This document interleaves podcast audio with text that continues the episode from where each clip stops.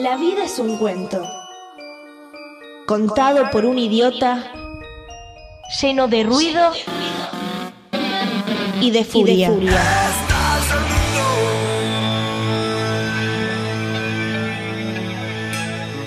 Que no significa nada. El sonido y la furia. Un programa no solo literario.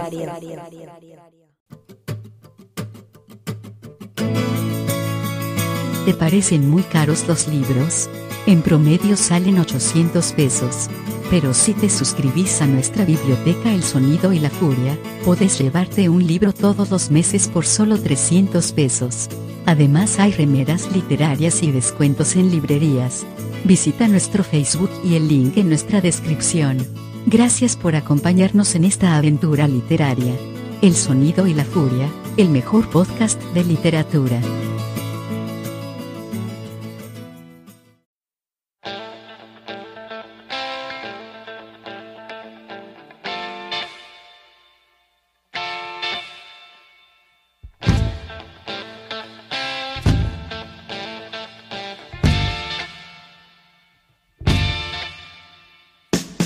Bienvenidos y bienvenidas al Sonido y la Furia en esta ocasión. Entrevistas enojotas y vamos a dedicarnos, espero que la primera de varias, entrevistas a ilustradores de libros, dibujantes, artistas plásticos que se dedican también a ilustrar libros. En este caso, Matías Pertini les va a hacer las preguntas pertinentes y va a charlar con Andrés Cassiani, un ilustrador increíble que todos deberían conocer desde Mendoza en una charla imperdible.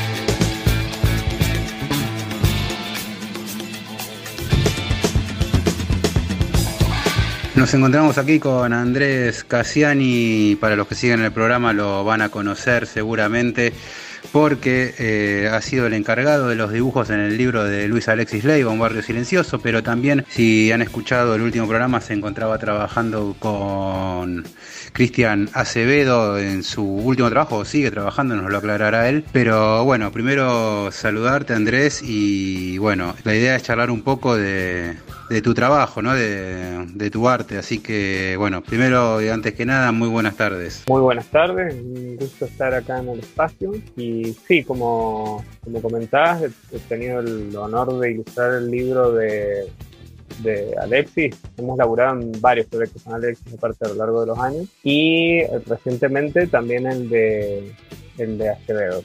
Primero y, principal quería charlar primero sobre lo que es el dibujo, ¿no? Porque prácticamente todos, prácticamente todos los chicos eh, y chicas en su infancia empiezan a dibujar. Ahora, eh, ¿cómo es el momento en que te das cuenta? Primero imagino que debe ser una, pasión que se va extendiendo, eh, imagino que nunca te habrás desprendido a la hora de dibujar, pero digo, el momento en que lo, empezás a trabajar profesionalmente, no en el sentido de que empieces a ganar eh, algún mango con el dibujo, sino en el momento en que decís me voy a tomar esto en serio y quiero empezar a, a pulir esto y quiero el momento en que decís, bueno, voy a empezar a, hacer la carrera para dibujar bien y lo que eso significa, ¿no? Con el trabajo y demás.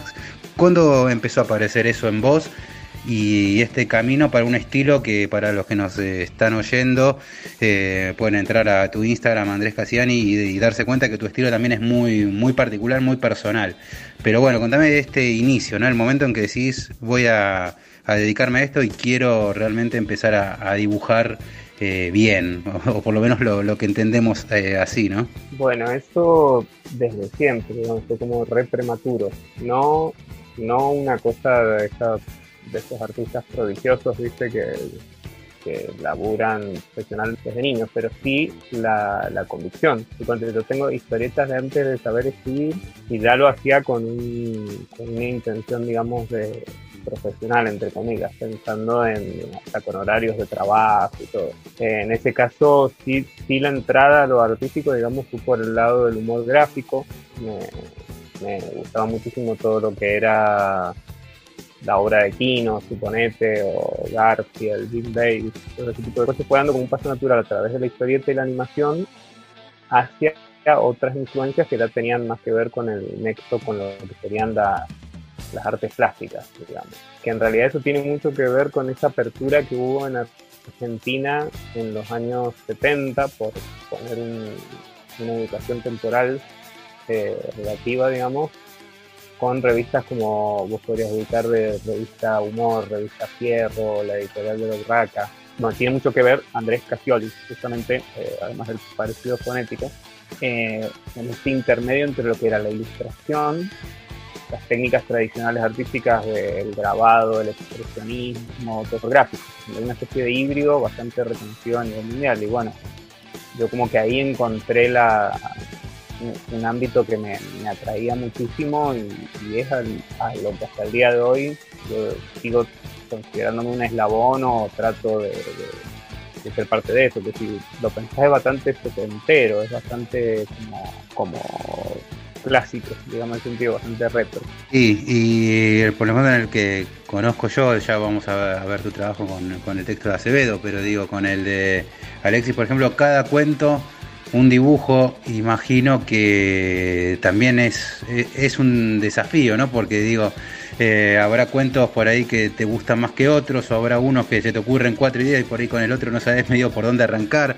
Eh, ¿Cómo fue ese trabajo? Justamente en esta, yo que se ha popularizado, que, lo paradójico es que en otra época, suponete en el mundo de las artes plásticas, o cuando haces la carrera universitaria, por decir un ejemplo, el término ilustrativo estaba incluso como despectivamente. Ahora, hubo un fenómeno durante, yo creo, los últimos 20 años, que hubo como una migración de un tipo de, artistas visuales a lo que era la ilustración, justamente, como apartándose un poco de la concepción del arte contemporáneo.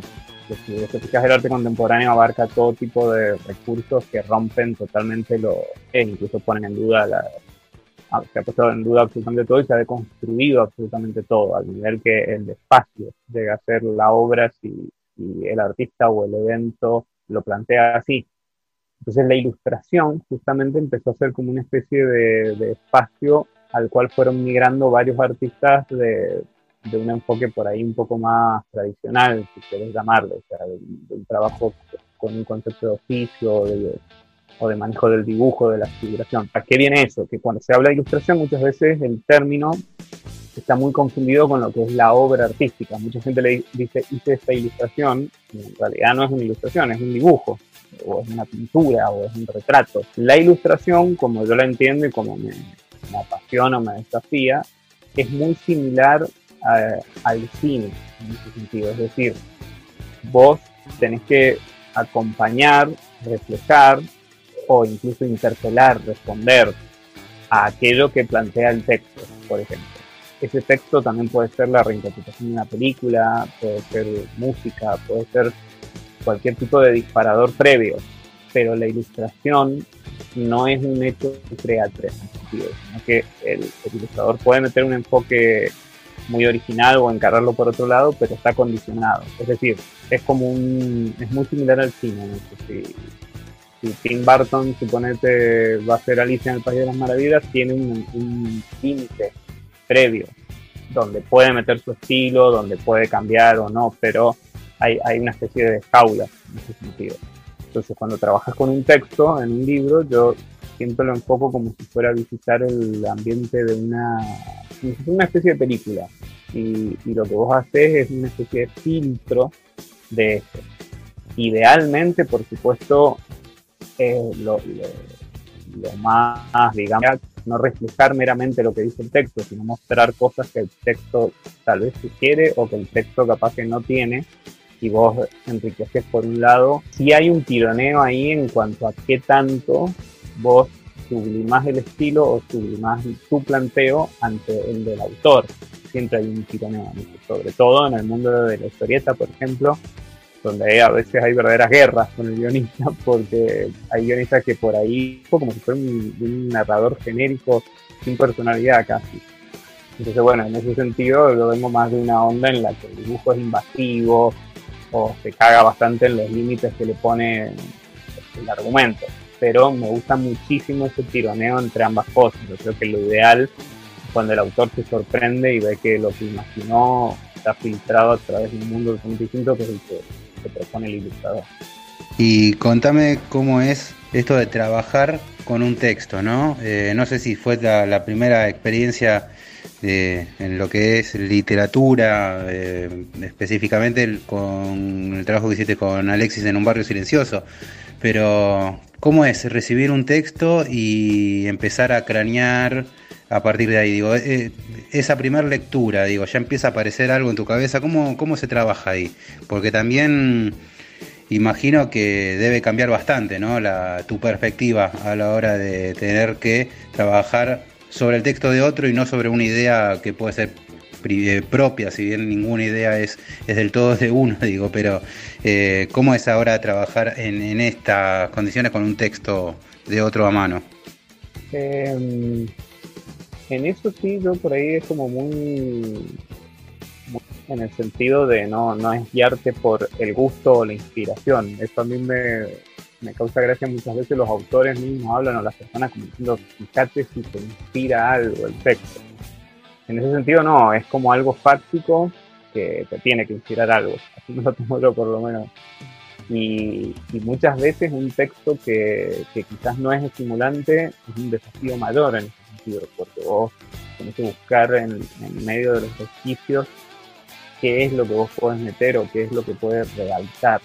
Por supuesto que hay cosas que se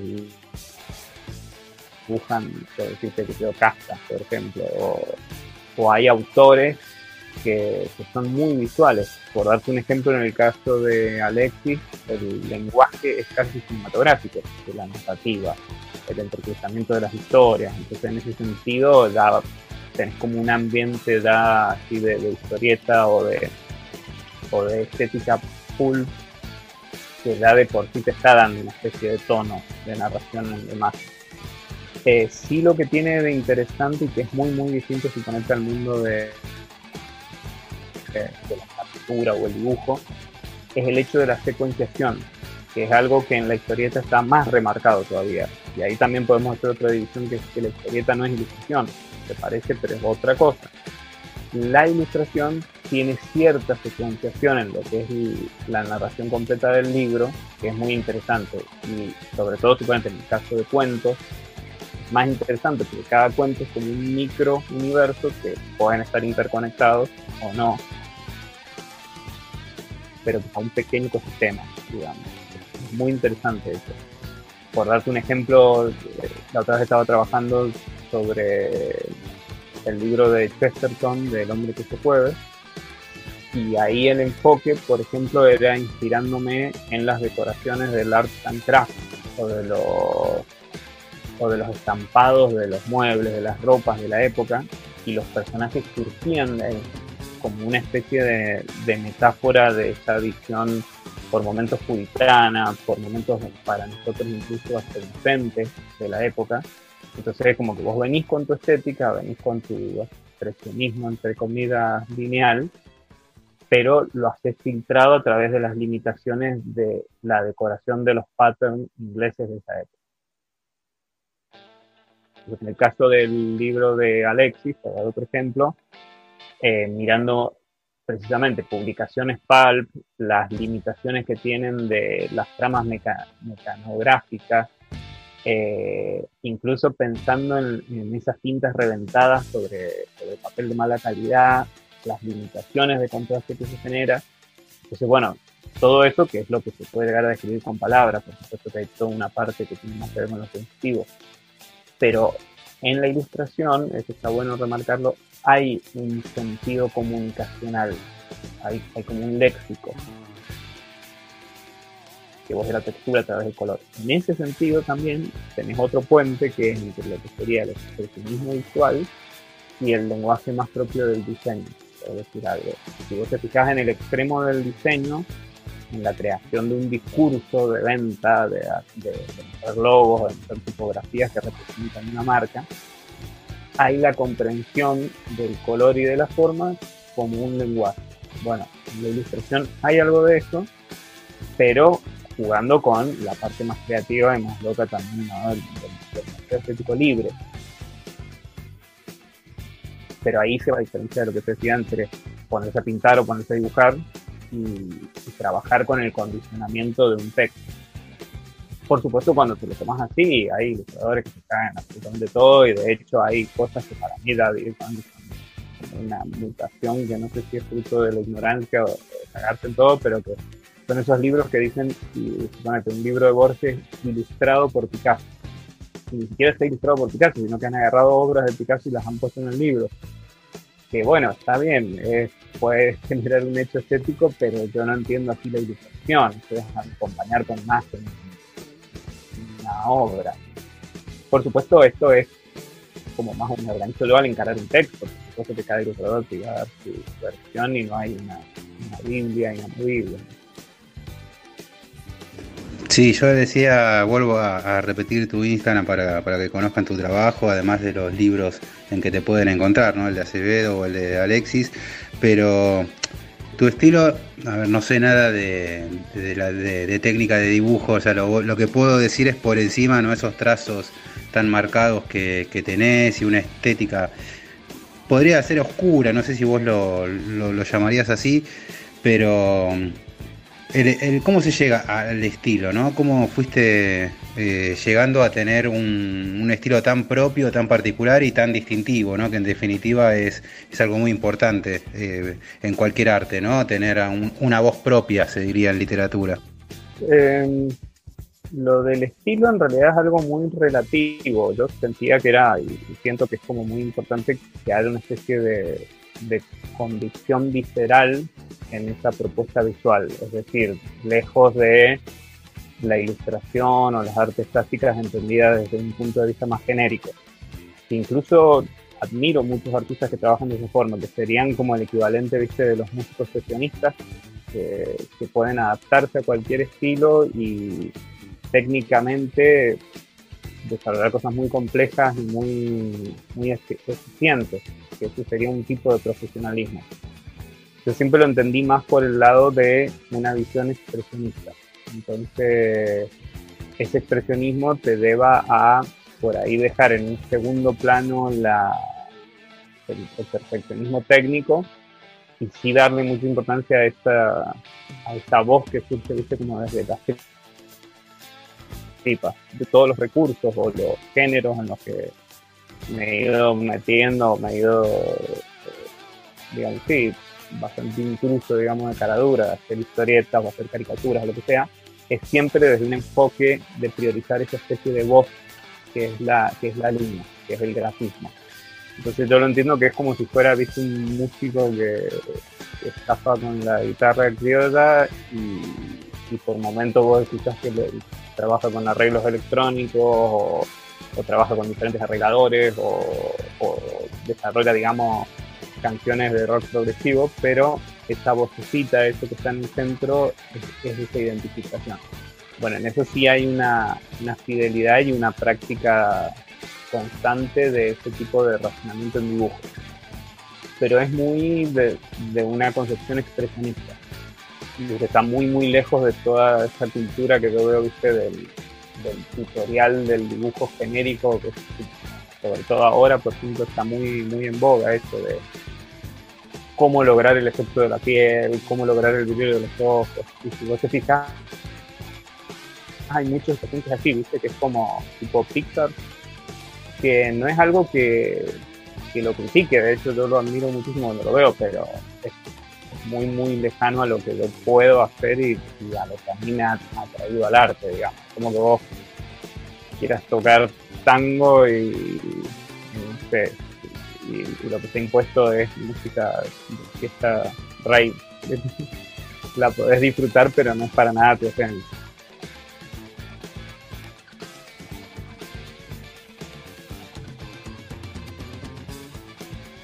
Para ir cerrando la charla, quería eh, preguntarte que si tuvieras ahora la libertad de que, o tuvieras ahí la posibilidad de pedir un texto en el que te gustaría ilustrar, eh, ¿cuál, ¿qué texto se te viene a la cabeza? Mencionaste a Kafka y sí, lo entiendo y, aparte coincide mucho con tu estilo, pero eh, si querés nos quedamos con Kafka, pero ¿qué otro, qué otro texto elegirías para, para poder aportarle tu, ilustración? Mirá, hay millones. De hecho, llega un momento que yo se lo comparo, es como si fuera el jugar al Pictionary, que te tiran un concepto y vos tenés que rápido traducirlo visualmente. Yo a mí lo que me pasa es que te básicamente todo lo que veo, incluso cuando veo las noticias, las estoy todo el tiempo traduciendo, imaginándome cómo las sintetizaría en una imagen. O sea, que hay millones.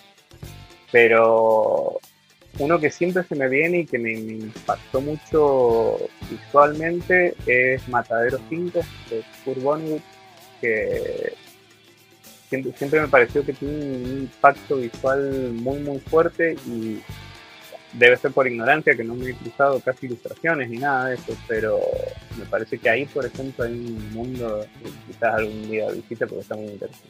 Bueno, ya te agradecemos por, por la nota, por por lo que el, tiempo que nos has dedicado estuvo realmente muy interesante, algunas cosas que nos, que nos dijiste, que nos comentaste y que bueno, para alguien que solo se limitó a la literatura y está descubriendo ahora la, parte de, ilustrar textos, me, me, ayudó bastante para entender un poco más cómo combinar estas artes y bueno, ojalá esperemos que esto que parece que está empezando a aparecer tímidamente, de, por parte de las editoriales independientes, principalmente de empezar a, mezclar textos con ilustraciones, ojalá que siga, siga para adelante porque los resultados, por lo menos que nos estamos encontrando, están realmente muy, muy buenos.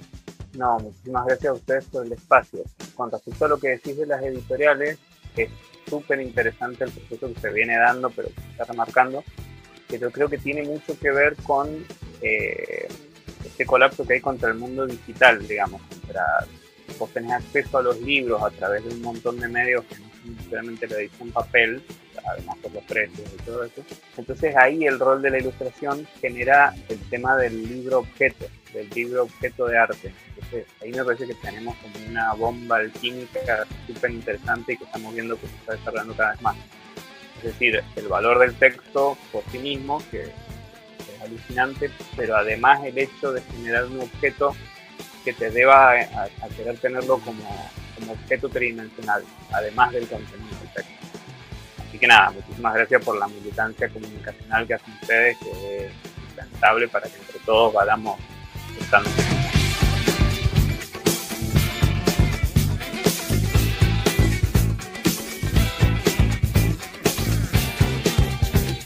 Gracias Andrés por tus palabras y hasta el episodio que viene lean mucho, escuchen mucha música y si se animan, escriban.